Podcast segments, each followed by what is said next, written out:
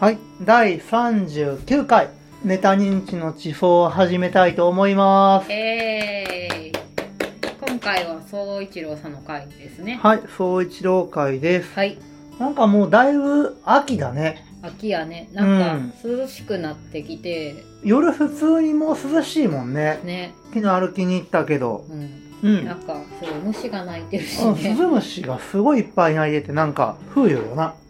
ここでも泣いてる子がいますとかね。はい、うちのペットが今、ケージをね、カジカジカジカジして、出演したそうな顔をしており ます。はい、まあ、ということで、えーはい今回はですね、はいはいはいこのジョブ型雇用社会とは何かはいっていう本の、まあ、はい読書感想的な回にはいはいなります。はい読書感想会そう。で、まあ、今回はね、その、浜口慶一郎さんっていう方の書いた、うんうんジョブ型雇用社会とは何かっていう、正社員体制の矛盾と転機、はい岩波新書刊行のはい書籍について噛み砕いてお話をしていきおます。願いしますはい。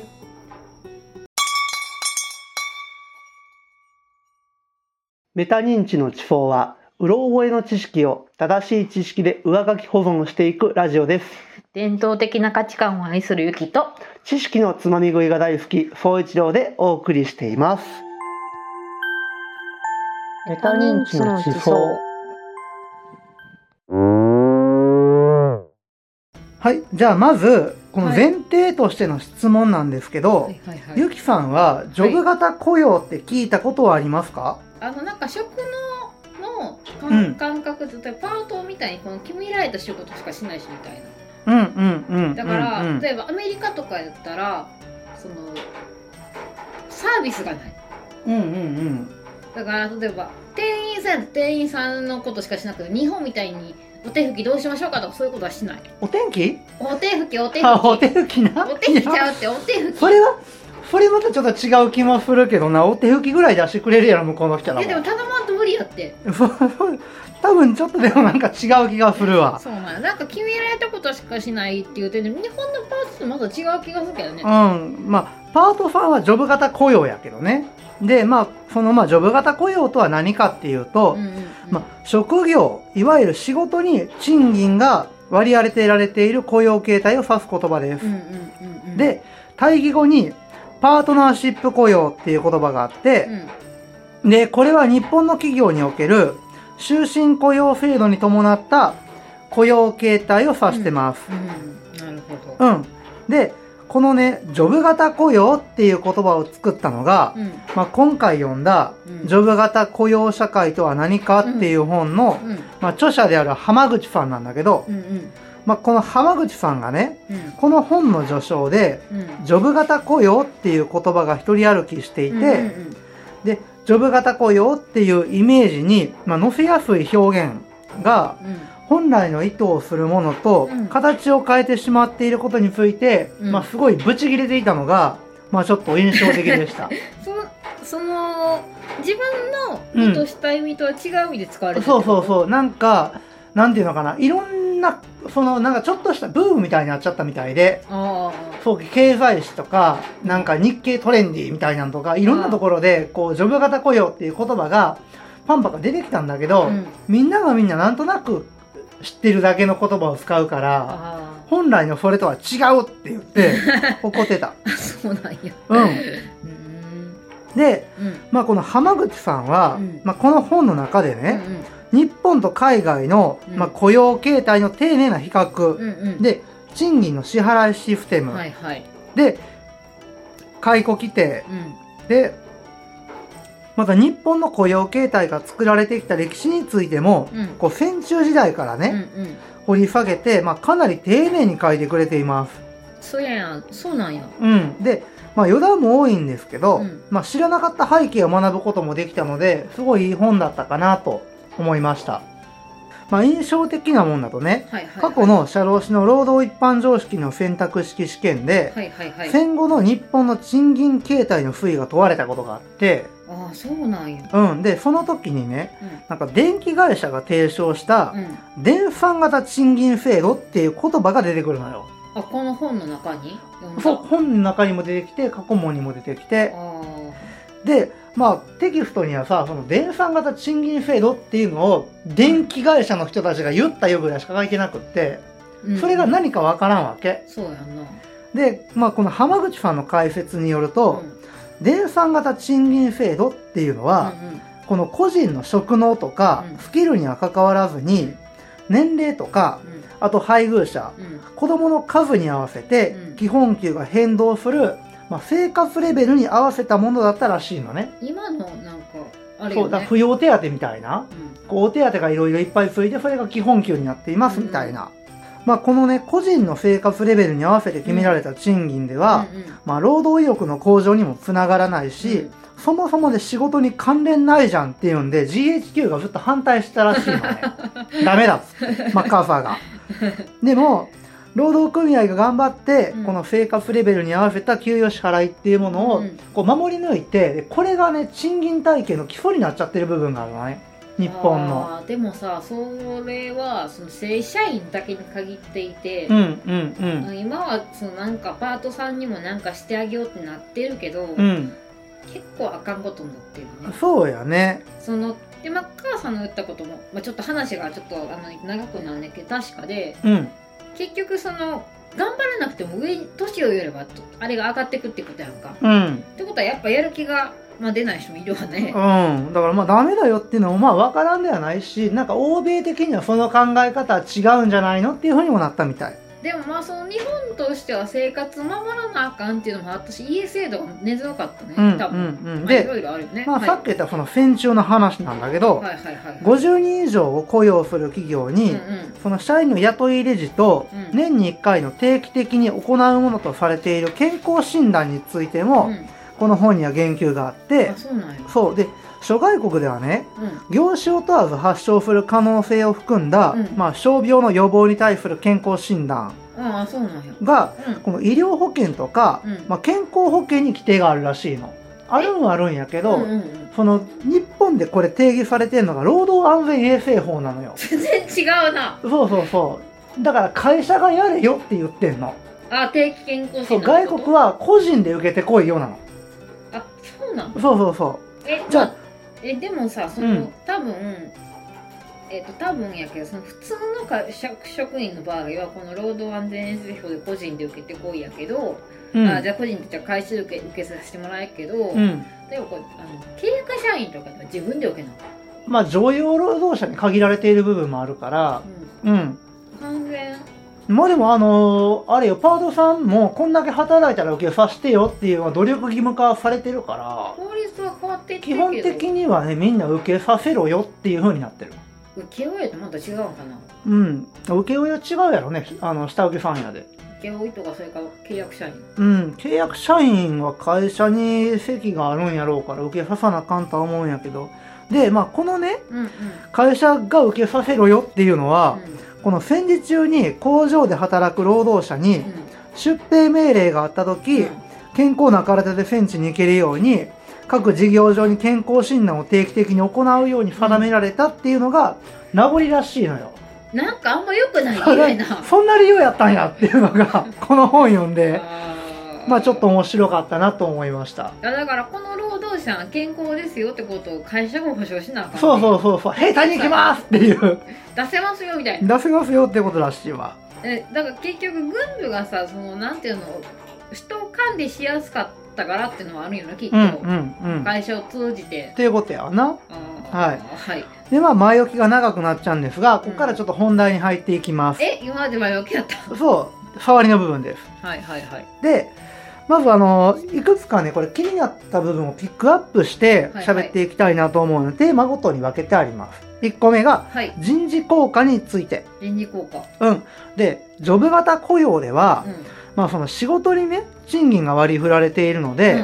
個人の出来不出来っていうのは、うんまあ採用時に判断されてうん、うん、その後の評価は特に行わないそうですあそうなのらしいよなんかあのね管理監督するものとか、それこそもうトップラインの人たちっていうのは、まあその売り上げどうなんとか、あーはいはい出来がどうなのかみたいなのことを聞かれるっぽいんやけけど、基本的にその一般従業員ジョブ型雇用の一般従業員っていうのは人事交換の対象にはならないみたい、あそうなんだあなたこの仕事できるよね入ってねっていうだけで終わってるから話があでもそれやとさ、うんできないかったらそこに入れへんわけできんかったら入られへんしできひんかったらもうじゃあ大丈夫だよってなるただ即座にクビやんでもね解雇規定は解雇規定で、まあ、あるから、まあ、単純にできひんかったからぽいっていうわけにはいかんとは思うんやけうどんうんでじゃあこのメンバーシップ雇用あの通義後にあるものねうんこれはまあ終身雇用っていうものを前提としていて、はいはいで平社員から管理職までうん能力に合わせた細かい評価があります、ああそうだね、うん、で職業能力よりも、うんまあ、コミュニケーション能力とか人間関係を良好に築いて業務に当たることが求められるっていうのがまあ特徴であなってます。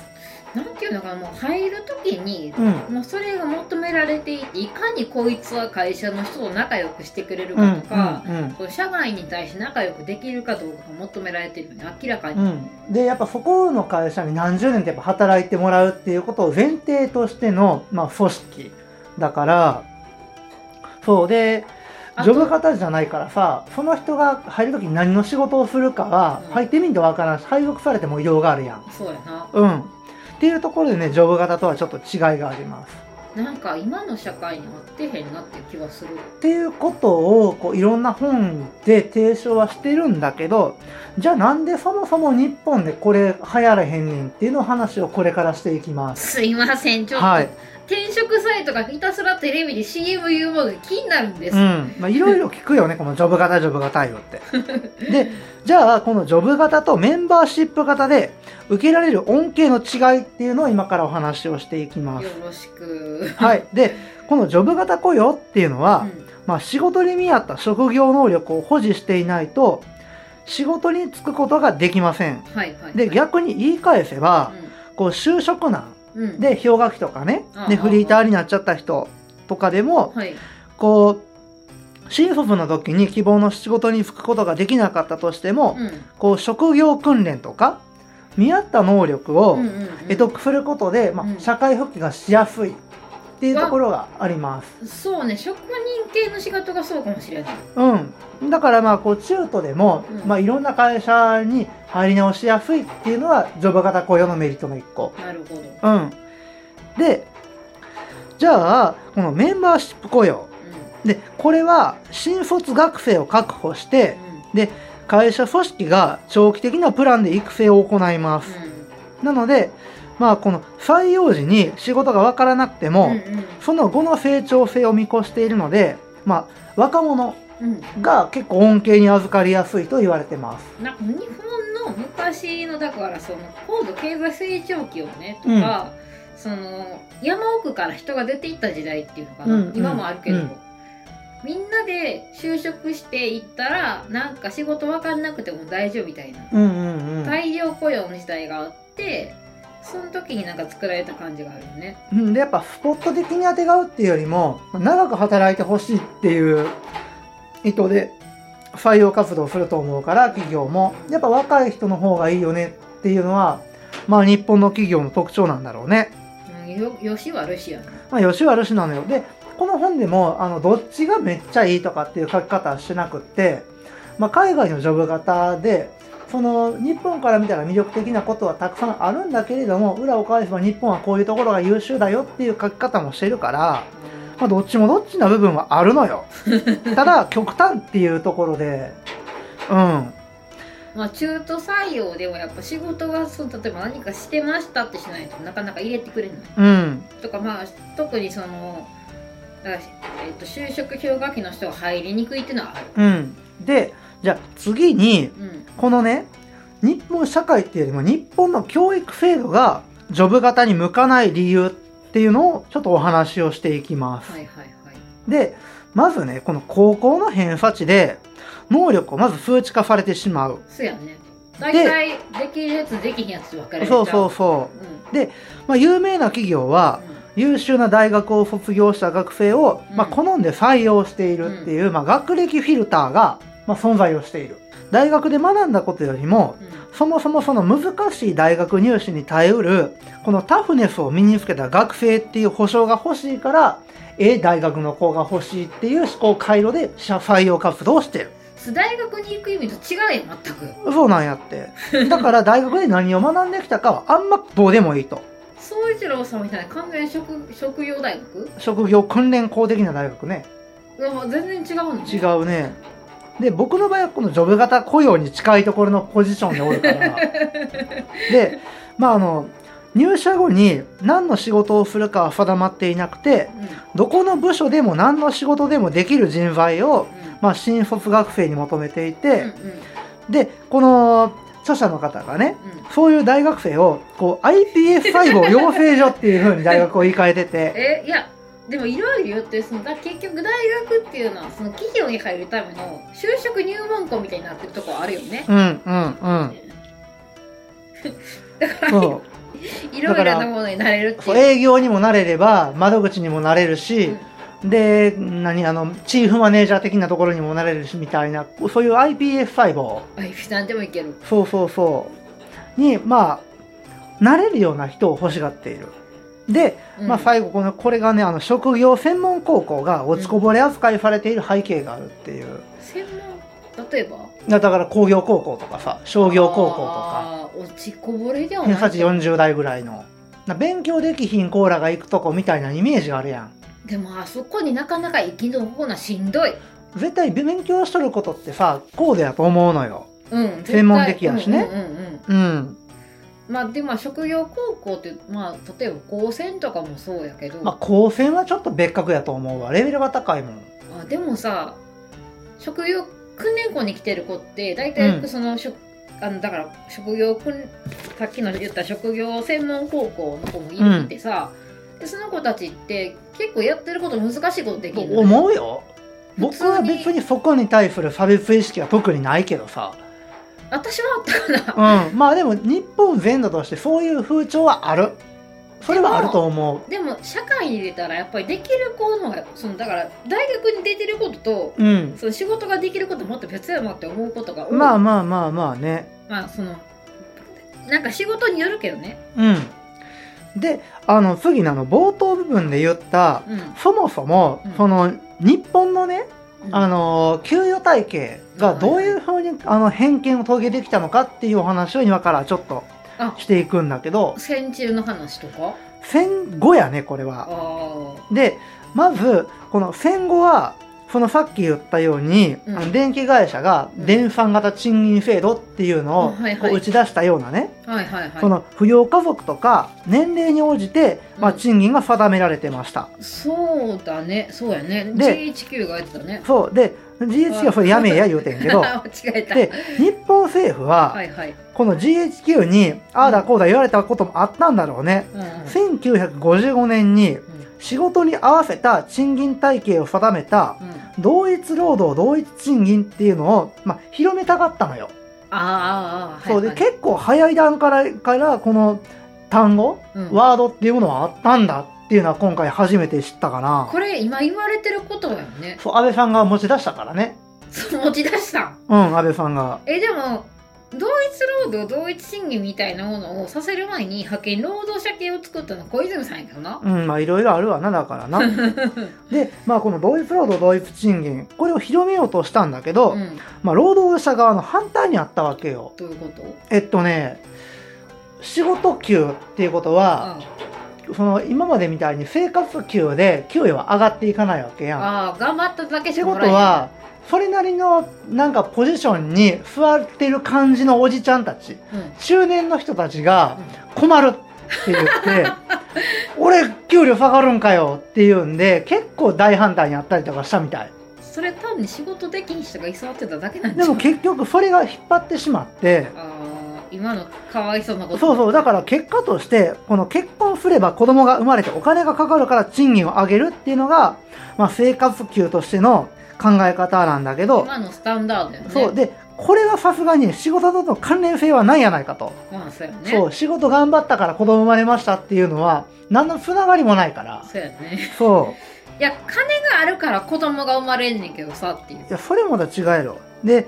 まあそれは全く仕事の評価につながらないので、うんここで出たのがうん勤続年数が伸びれば、うん長いこと会社におんねやから、うんえっと、する能力みたいなものもふわっとなんか増えるんちゃうっていう考え方なわけ。 無理やそんなんうん。いや、でも、結局、まあ、このこじつけみたいなものが、年功序列っていう発想につながってしまって、あはいはいはいで、結局、これが能力給っていう言葉に言い換えられてう、ん日本独自の賃金体系が定着することになりました。そもそもがね、この生活給から派生したものであるので、うん現在に至っても、このやる気とか、うん熱意とか、うんそういった抽象的な判断基準で能力を判断せざるを得ない、お粗末な人事効果を、こう、採用している会社がね、周りとある。とりあえず人事の人に「私できるよ」と言っておけばいいそよう、僕頑張ってますって言っといたら、そうかって言って、勝手に上がってから給料。いや結構粗末よねお粗末よな。で、あとはうん、その、高度経済成長期の名残だろうね、これも。ああ頑張って残業している、イコールやる気があると違かう、しそれ仕事が時間内に終わらへんだけや、うん長時間労働イコール会社に貢献しているっていう、謎のなそう、個人のね、会社に対する忠誠心っていうのが、評価基準に相まって、その、日本のね、このサラリーマンっていうものを作り上げてしまっている風潮もある。っていうかさあのさっきも言ったけどまず残業してるっていうのは残業そう定期の時間で仕事が終わってへんってことやんか、うん。それあかんやろで長時間労働って結局能率が悪くなったらやっても意味ないやんまあな、で、まあいろいろ変えていかないかんねってことねんけどそ、やなで、まああと、2個あるんだけど、うんえー次がね、このメンバーシップ型っていうのが、まあ、パワハラになりやすいと。で、うん日本のように終身雇用で、うん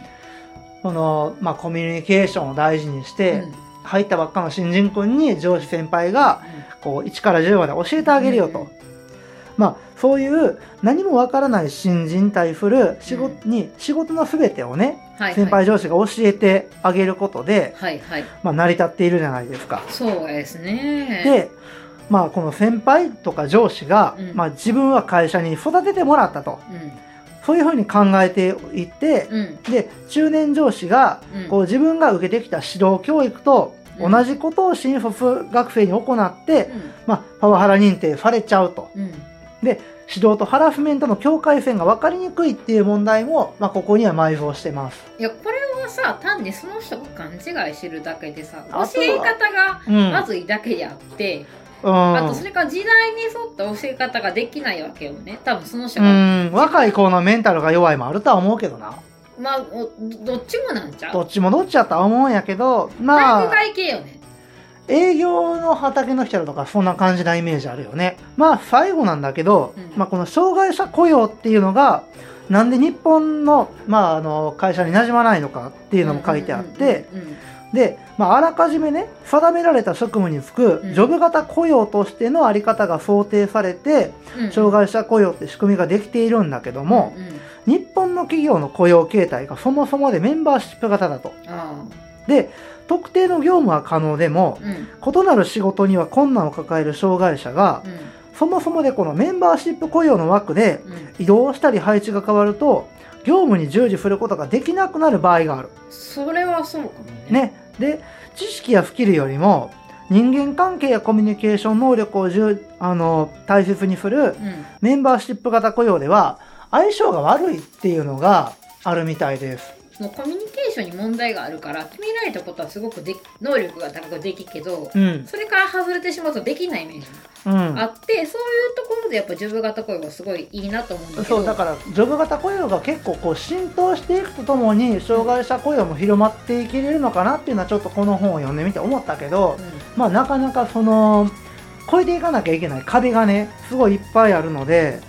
まあ、一概にまあジョブ型がええとかメンバーシップ型がええとかっていうわけではないんやとは思うんやけどね でもなんかその給与形態について変えてほしいなと本本当にあ まあでもそれで恩恵を受けている場合もあるからあこれもね一概に悪いとかええも言いにくい部分もあるのよねいや子育て世代にはそれも充実させていけとは思うねんけど、うん例えばそのいろんな故障がね、うんでも産んでないわ例えば私は産む産む気がないからさうんそうやったらもうそのちゃんとその専門職があって行きたいやん、うんそしてお金もらいたいうんやんジョブ型のワークとしてねそうそうそううんそう思うよまあエンジニアとかそういう人たちはジョブ型の方が働きやすいんかもわからんそうやなだからその専門まあ総一郎さんの仕事にしてもそうじゃない、僕はどうなのかねなんかよくびなんとも言えやん部分もあるけど、でまあ今回まああのね他にもこう外国人労働者の問題とか、まあ、諸外国におけるメンバーシップ雇用に関する問題提起も、まあ、浜口さんが提唱していて、でまあ、これね特に社労士受験生の方は一読すべきかなって結構思ったので、うんうんまあ、強くおすすめをする書籍でしたっていうのがまあ今回です。うんはい、なんかいろいろなとこに話が広がったけどんいろいろ2つの雇用型があって結う局その、戦戦中の考え方と、うんだから戦後のその家族を作っていくとか、うんそれからその自分たちが生きていかなくちゃいけないお金がないと困るっていう人の考え方に結局先人、うんうんうあんとまあそれだったりとかそのなんていうのかな、まあ、今の問題にも通じてるけどメンタルが弱くその昔の人のメンタル何が何でもその仕事をしていかなくちゃいけないと、今やったうらんもう病気があって休んでもいいみたいな。うんうんのがあってちょっと違うのね考えそ方うだね自体ねねだから、まあ、本当は多分時代によって仕事の形とかを変えていかなくちゃいけないけど、まあ、なかなかそれは一概に、まあ、そう社会の構造はそんなか簡単に変えられへんからうんいけへんよねと思いねます、はい、ということで今回は以上です。ありがとうございまあしたりがとうございました。